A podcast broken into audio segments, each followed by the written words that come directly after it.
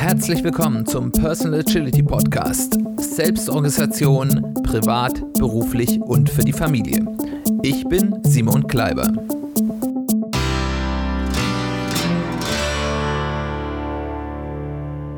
Herzlich willkommen zu einer weiteren Folge des Personal Agility Podcasts. Schön, dass du eingeschaltet hast. Schön, dass du wieder dabei bist. Worüber wollen wir heute reden? Wir reden heute über Selbstbewusstsein und dessen hässlichen Zwillingsbruder. Selbstbewusstsein ist eines der wichtigsten Erfolgsfaktoren in unserem Leben. Warum ist das so? Wir können nur das leisten, was wir uns selbst zutrauen. Wenn wir uns nicht zutrauen, morgens aufzustehen, wird es uns sehr schwer fallen, morgens aufzustehen. Wenn wir uns nicht zutrauen, eine bestimmte eine bestimmte Position in einem Unternehmen wahrzunehmen, werden wir uns nicht um die bemühen oder wir werden sie auch ablehnen, wenn sie uns angeboten wird. Wenn wir uns nicht zutrauen, bestimmte sportliche Leistungen zu erbringen, dann werden wir es nicht versuchen. Nur ein solides Vertrauen in unsere Fähigkeiten erlaubt uns aber auch Risiken einzugehen. Und wir wissen alle, wenn man nicht bereit ist, Risiken einzugehen, heißt es, wer nicht wagt, der nichts gewinnt, wer keine Risiken eingeht, der wird nichts erreichen. Und da gibt's ganz triviale Dinge, wo wir das im Alltag sehen. Zum Beispiel beim Unterschied beruflichen Erfolgs von Männern und Frauen. Es ist jetzt so, dass, und das ist, glaube ich, in erster Linie ein kulturelles Thema, ähm, dass ähm, Männer im Durchschnitt sich mehr zutrauen Dinge zu tun, die sie noch nicht getan haben, als Frauen. Es gibt natürlich im Einzelfall, gibt es da auch die anderen Extreme, ganz logisch, aber ich glaube, das kann man schon im Durchschnitt so sagen. Und das führt jetzt dazu, dass der durchschnittliche Mann, wenn er sich Stellenanzeigen anschaut, und da stehen zehn Sachen und er kann drei bis fünf, dann wird er sagen, da bewerbe ich mich mal. Die durchschnittliche Frau, wenn da zehn Sachen stehen und sie kann neun und die zehnte nicht, ist die Chance ganz gut, dass sie sagt, das ist vielleicht doch nichts für mich, das kann ich vielleicht doch nicht, äh, da bewerbe ich mich nicht drauf. Und da sind wir dann auch schon ganz, ganz schnell beim hässlichen Zwillingsbruder des Selbstvertrauens, nämlich der Selbstüberschätzung. Weil was meine Geschlechtsgenossen hier tun, ist eben häufig auch ein gesundes Maß an Selbstüberschätzung. Ähm, und ich sage jetzt gesundes Maß. Ähm, das ist in dem Fall von, das ist ein ordentliches Maß gemeint gewesen. Es ist aber jetzt im Umgekehrt auch häufig vielleicht ein gesundes Maß an Selbstüberschätzung, dass man sagt, okay, da hat jemand so viel Selbstvertrauen, dass er sagt, okay, ich werde auch einige Dinge, die ich jetzt noch nicht kann, dazu habe ich genug Vertrauen in meine Fähigkeiten, auch schnell lernen können. Deswegen ist das nicht schlimm, wenn ich nicht alles, was da steht, jetzt schon kann. Das kann aber sehr schnell eben auch in ein ungesundes Maß der Selbstüberschätzung zu kommen, dass jemand sagt, hier, ich bin der Tollste, ich kann alles und dann äh, im schlimmsten Fall auf eine Position kommt, wo man dann dem Peter-Prinzip unterliegend dann den äh, Punkt der eigenen Inkompetenz erreicht hat und dort versagt. Und diese Selbstüberschätzung, die in einem gesunden Maß, wo sie dann eben das Vertrauen auf unsere Fähigkeiten ist, auch in einem Bereich, wo wir nicht sicher sagen können, das können wir, äh, eine sinnvolle Sache ist, ist es eben häufig auch verantwortlich für die größten Katastrophen und Niederlagen, die wir generell erlebt haben, weil Selbstüberschätzung führt dazu, dass wir Dinge starten und durchführen, die wir eigentlich nicht können, wo wir nicht die Kompetenz, nicht die Mittel vielleicht auch dazu haben und wir dann in eine Situation kommen, wo wir aus der Kiste nicht mehr rauskommen und äh, dann merken, oh, äh, das ist jetzt doch außerhalb meiner Fähigkeiten und dann können wirklich oder den Fähigkeiten von zum Beispiel einem technischen Gerät oder und so weiter und da können dann wirklich ganz schlimme Katastrophen passieren und wenn man sich mal die großen Katastrophen der letzten Jahrzehnte, Jahrhunderte anschaut, wird man sehen, Selbstüberschätzung und besonders häufig männliche Selbstüberschätzung ist dort häufig ein treibender Faktor. Und es ist umso schlimmer, und deswegen sind auch die besonders großen Katastrophen da häufig betroffen, ist, dass diese Selbstüberschätzung auch den Schaden erhöht, also nicht den, dass es eintritt, sondern auch noch was passiert ist, weil eben durch die Selbstüberschätzung auch jede Form von Risikominimierung vernachlässigt wurde. Ach, wir brauchen da nichts. Ach, Rettungsboote, das, die Titanic ist unsinkbar. Ähm, äh, ja, brauchen wir nicht so viele Rettungsboote und dann vernachlässigt wurde und eben häufig dann auch die Fallhöhe leichtsinnig erhöht wird und gesagt wird, ach, ähm, ich kann hier noch viel mehr, obwohl man vielleicht das auch im kleineren vielleicht mal ausprobieren könnte, ob man es denn wirklich kann. Aber es muss dann natürlich gleich der Mount Everest sein, obwohl man noch nie einen Berg bestiegen hat. Und diese Selbstüberschätzung, wir haben es gerade schon gesagt, ist bei uns Männern erheblich ausgeprägter, aber sie ist allen Menschen zu eigen. Da können sich auch die äh, nicht männlich äh, fühlenden Menschen äh, genauso angesprochen fühlen. Äh, und es ist auch alles nur ein statistisches Mittel. Das heißt, es gibt sicherlich auch eine ganze Menge Frauen, die sich erheblich mehr selbst überschätzen als die allermeisten Männer. Äh, also man sollte sich hier vom statistischen Mittel nicht trügen lassen. Was auch noch wichtig zu sagen ist, ist, dass diese Selbstüberschätzung auch kontextabhängig ist. Äh, also nicht jeder Mensch wird in jedem Kontext äh, besonders selbstüberschätzend sein. Es gibt natürlich Menschen, die stärker zur Selbstüberschätzung neigen als andere, aber das kann auch vom Kontext abhängig sein. Das berühmteste Beispiel, äh, was es hier gibt, ist der sogenannte Dunning-Kruger-Effekt. Das heißt, dass wir bei Themen, über die wir nur ein ganz klein bisschen etwas wissen oder wo wir nur ein ganz klein bisschen Können haben, wir unser Wissen und unser Können massiv überschätzen.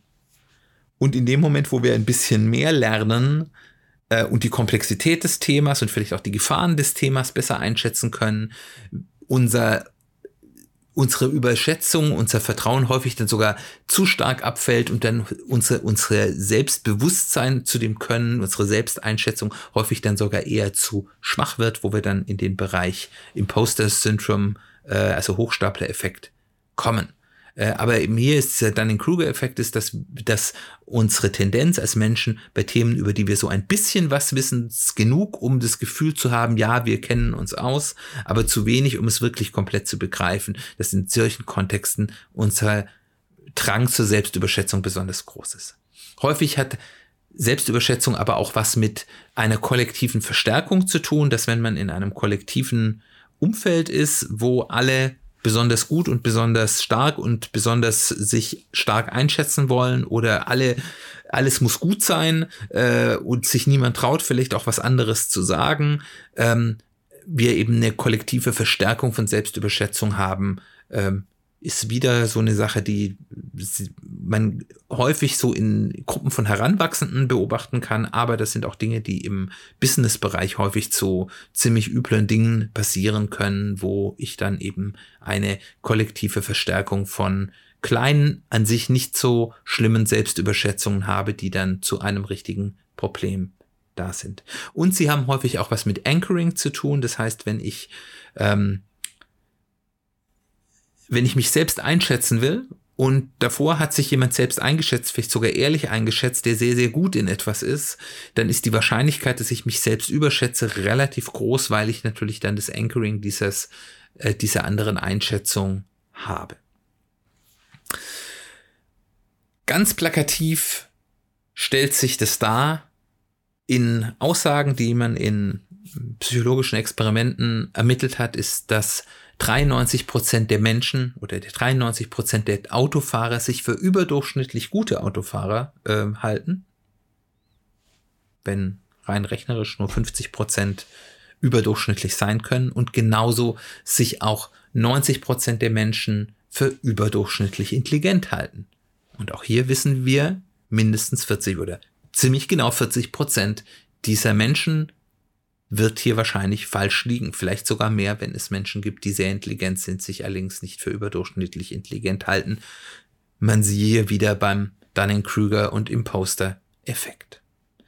Und äh, das ist wieder ein ganz menschliches Verhalten, dass wir uns so überschätzen, aber es ist eben auch eine Gefahr, wie wir uns selbst ein Bein stellen können. Weil wenn wir in neue Dinge reingehen oder in Dinge reingehen mit dem, mit der Erwartung, wir sind überdurchschnittlich, wir sind richtig toll, wir sind top of the pops, dann wird uns das A irgendwann wahrscheinlich wehtun, weil wir irgendwann merken, es stimmt nicht. Im besten Fall unangenehme Lernerfahrung, äh, im schlimmsten Fall äh, Katastrophe. Und es nimmt uns eben auch ganz viel Lernpotenzial weg, wenn wir der Meinung sind, wir sind schon ganz weit oben, wir es verpassen, die Grundlagen, die es vielleicht noch gilt, zu verfestigen und zu erlernen, dass wir die überspringen und dann eben auf einem sehr schwachen Fundament aufsetzen. Und wie gehen wir jetzt hier mit dieser Erkenntnis der Tendenz zur Selbstüberschätzung, aber auch dem Wissen, wie wichtig Selbstbewusstsein ist im Alltag um? Für mich ist das als Vater auch eine ganz interessante Frage, auch wenn ich darauf jetzt hier im Podcast nicht zu tief eingehen will, ist auch, wie vermittel ich meinen Kindern eigentlich viel Selbstvertrauen, weil ich weiß, dass das sehr wichtig für sie ist, ohne dass sie arrogant oder gar zu richtigen arroganten Arschlöchern werden, wie kann ich das machen? Und das ist etwas, wo man, glaube ich, sehr viel Fingerspitzengefühl braucht äh, und was, glaube ich, für jeden von euch, wenn ihr auch Kinder habt, eine Herausforderung ist. Aber worum es mir jetzt hier viel stärker gehen soll, ist, wie balanciere ich denn für mich diese beiden Seiten der Medaille? Und ich möchte da heute drei Maßnahmen dir mitgeben, die eigentlich jeder umsetzen kann, die überhaupt nicht schwierig sind, aber die, wenn man die umsetzt, eigentlich einen schon zumindest mal bei 80, 90 Prozent der Reise hat.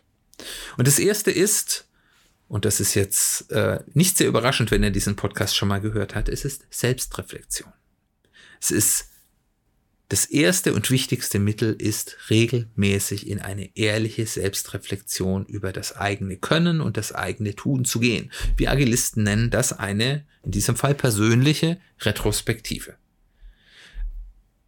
Und dazu gehört, dass wir sowohl das Gute feiern, das heißt, dass wir auch wirklich sagen, okay, da haben wir was Tolles geschafft oder du kannst hier was und du hast hier ein Talent, äh, um eben auch nicht auf die Imposter-Syndrom-Seite des Ganzen herunterzufallen und das Selbstbewusstsein zu stärken, als auch das Schwierige ehrlich anzunehmen, wo wir uns eingestehen müssen, da sind wir vielleicht nicht so gut, das können wir nicht so toll oder da haben wir noch ganz viel zu lernen, aber das zu tun, ohne sich es zum Vorwurf zu machen. Nur weil ich etwas nicht gut kann, bin ich deswegen kein schlechterer Mensch. Ich kann das nur nicht so gut. Und dann gilt es eben, eine ehrliche Positionsbestimmung zu machen, mich weiterzuentwickeln, zu verhindern, dass ich mich selbst überschätze, aber eben ohne das Selbstbewusstsein zu beschädigen und dann vielleicht auch schlaue Entscheidungen zu treffen. Wenn es zum Beispiel etwas ist, wo ich merke, ich kann das nicht so gut und das kann ich auch nicht so wirklich gut lernen, weil es vielleicht sehr talentbasiert ist, dann weiß ich vielleicht, vielleicht mache ich das nicht und ich suche mir jemanden, der das gut kann, der mir dort hilft und der vielleicht bestimmte Dinge für mich erledigen kann. Äh, entweder weil ich dann was für anderes für ihn tue oder ich bezahle vielleicht auch mal jemand für was. Die zweite Maßnahme, die ich dir mitgeben will, ist, Du brauchst einen Teller of Truth, einen, einen, der dir die Wahrheit sagt. Das heißt, du solltest sicherstellen, dass man Menschen um sich hat, die einem idealerweise wertschätzend, ehrliches und klares Feedback geben. Und dabei ist das Ehrliche und Klare wichtiger als das Wertschätzende. Das Wertschätzende ist zwar angenehmer, aber im Zweifelsfall jemand, der dir dann halt sagt, du machst da Mist und du kannst es nicht und das ist und, und das ist, und wenn es ehrlich ist, wenn es nicht hier runterzieht, sondern ein ehrliches Feedback gibt, selbst wenn es richtig weh tut, ist wertvoller, als es schön verpackt zu bekommen. Auch wenn das natürlich sehr wünschenswert ist. Weil, gerade wenn man ins Business-Umfeld schaut, im Bereich der Entscheider, im Bereich von, von äh, Unternehmern, von CEOs, von Firmenlenkern, oder auch in die Politik, ist ein Ja-Sager-Umfeld, das heißt, dass man nur noch von Menschen umgeben ist, die einem das sagen, was man vermeintlich gerne hören will, der Hauptgrund für Selbstüberschätzung bei diesen Führungspersonen. Und das kann, ganz katastrophale äh, äh, Auswirkungen haben. Um ein ganz krasses aktuelles Beispiel zu nehmen. Ähm, ich glaube, dass die Tatsache, dass, auch wenn natürlich da auch generell moralisch ganz viel oder ethisch ganz viel davor schon schiefgelaufen ist, die Tatsache, dass Russland die Ukraine überfallen hat, ganz massiv damit zu tun hat, dass sich Putin in einem Ja-Sager-Umfeld, Umfeld, wo ihm niemand mehr ehrlich die Meinung sagen will. Und dafür gibt es relativ gute Belege, dass das so ist. Und das hat das russische Volk bis jetzt, wo ich das aufnehme, es wird, wenn ihr das hört, schon noch ein Tick höher sein. Nach aktueller Erzählung, wie genau die sind, weiß man natürlich nicht, aber größenordnungsmäßig stimmt das schon. 300.000? 300.000? Das muss man sich auf der Zunge vergehen lassen. Das ist fast ein, eine Drittelmillion tote Soldaten oder zumindest so schwer verletzte Soldaten, dass sie äh, nicht mehr einsatzfähig sind und wahrscheinlich für ihr Leben, wenn sie es denn überleben, äh, massivst beeinträchtigt sind. sind. Das sind was ist das für ein Riese? Und, und da, da gehen wir jetzt gar nicht darauf an, was das in der Ukraine angerichtet hat und bei den Ukrainer, sondern wirklich nur auf der Seite der gefallenen russischen Soldaten, wie eine solche Selbstüberschätzung durch ein Ja-Sager-Umfeld ein massives Leid und Kosten in vielen Tausenden, Hunderttausenden Menschenleben haben kann.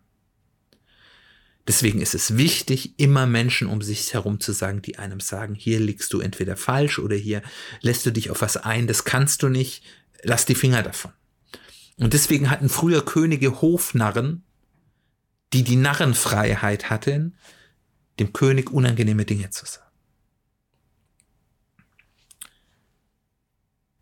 Das dritte ist eine sehr schöne Regel, ähm,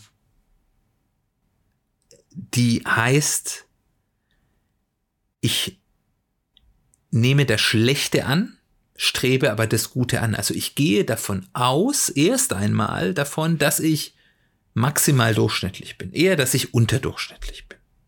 Solange ich keine harten Fakten habe, die das untermauern, dass das anders ist, auf die sollte ich natürlich hören, wenn die sind, gehe ich immer erst einmal davon aus, ich bin unterdurchschnittlich. Und gehe mit diesem Mindset an die Sache heran. Gleichzeitig glaube ich aber an das Potenzial,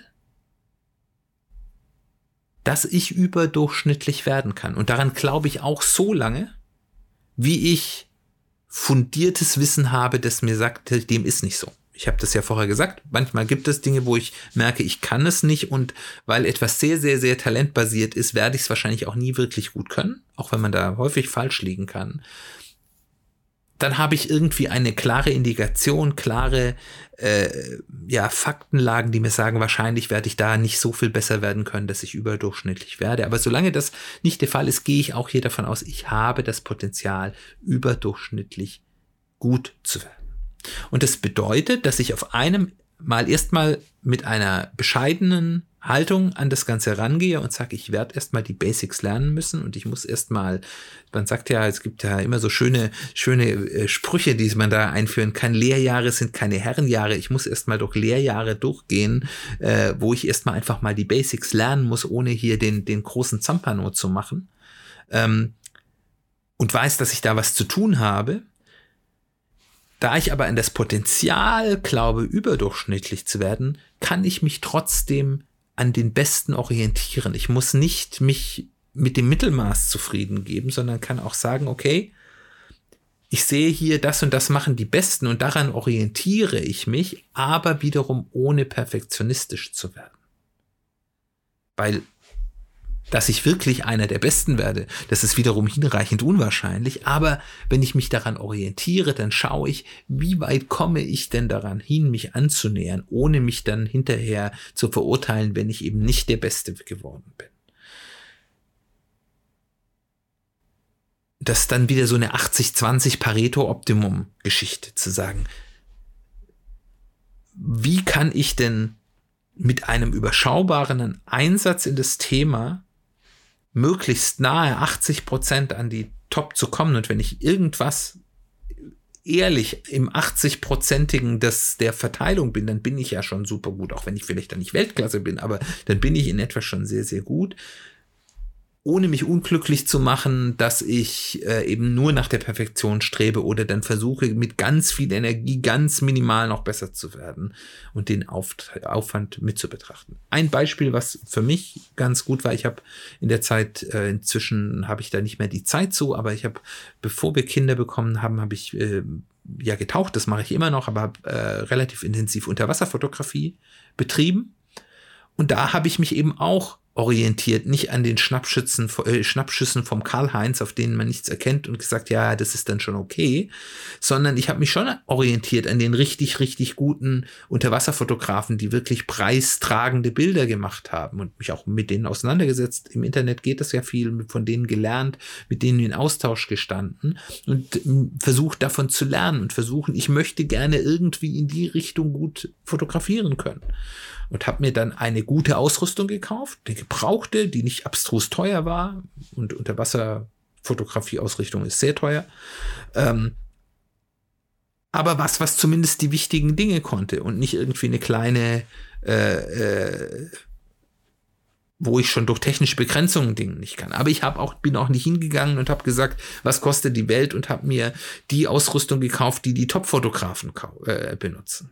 Und ich habe dann eben versucht zu lernen und habe versucht ähnliche Bilder zu machen. Und ich habe dann, das ist meine äh, nicht ganz unbescheidene Meinung, äh, mein Selbstbewusstsein ist nicht schlecht, äh, habe dann doch Bilder gemacht, die waren zwar nicht so gut wie die besten Fotografen, aber ich war da schon nicht so weit von entfernt.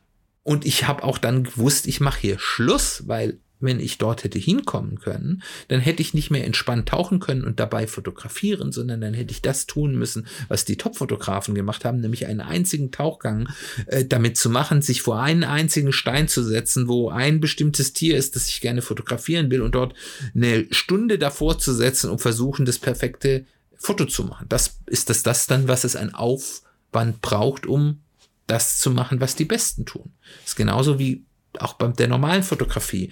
Wenn ich halt, ich kann sehr gute Reisefotografie machen mit einem gewissen Aufwand, wo ich richtig schöne Bilder mache. Wenn ich aber die perfekten Bilder mache, dann kann ich nicht sagen, ich mache eine Reise und mache unterwegs Fotos, sondern dann muss ich zum perfekten Zeitpunkt am perfekten Ort mit dem perfekten Licht, mit ganz viel Vorbereitungszeit, mit ganz viel Zeit, um das durchzuführen, zu machen. Und dann mache ich auf dieser Reise nichts mehr anderes als einige wenige Fotos, die ich dann möglichst perfekt mache.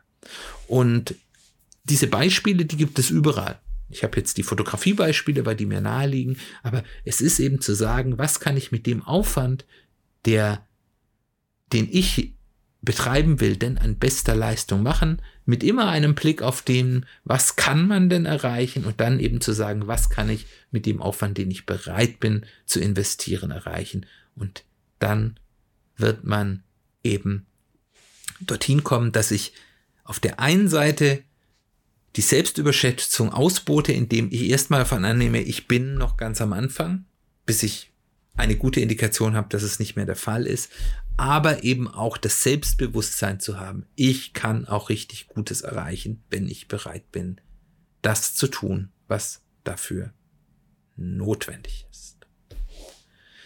Das sind die drei Maßnahmen, die jeder umsetzen kann, die ich euch empfehle, um die Balance zwischen Selbstbewusstsein und Selbstüberschätzung zu haben, die Selbstreflexion mit den immer bei mir vorhandenen persönlichen Refle äh, Retrospektiven. Dann zu sagen, ich brauche Menschen, die mir die Wahrheit sagen, auf die ich mich verlassen kann. Ich umgebe mich nicht nur mit Ja-Sagern und eben dann diese Diskrepanz einzugehen. Ich strebe nach dem Besten, ich nehme aber erstmal an, dass ich das noch nicht so wirklich kann. Und das ist zwar erstmal ein geistiger Spagat, aber wenn man den eigentlich erstmal gemacht hat, ganz einfach. Ich hoffe, das war spannend für dich. Was sind deine Erfahrungen mit Selbstbewusstsein, mit Selbstüberschätzung? Was ist dir schon passiert, wo Dinge schief gegangen sind, weil ich mich entweder selbst überschätzt habe oder ich Dinge nicht gemacht habe, die ich gerne gemacht hätte, weil mir das Selbstbewusstsein gefehlt hat. Mich interessiert deine Geschichte, komm gerne auf mich zu. Ich freue mich darüber. Ansonsten freue ich mich, wenn du nächste Woche wieder dabei bist. Da werden wir uns darüber unterhalten, was es bedeutet, die Verantwortung für das eigene Leben zu übernehmen. Ich hoffe, du bist dann auch wieder dabei. Ich freue mich, wir hören uns bald wieder.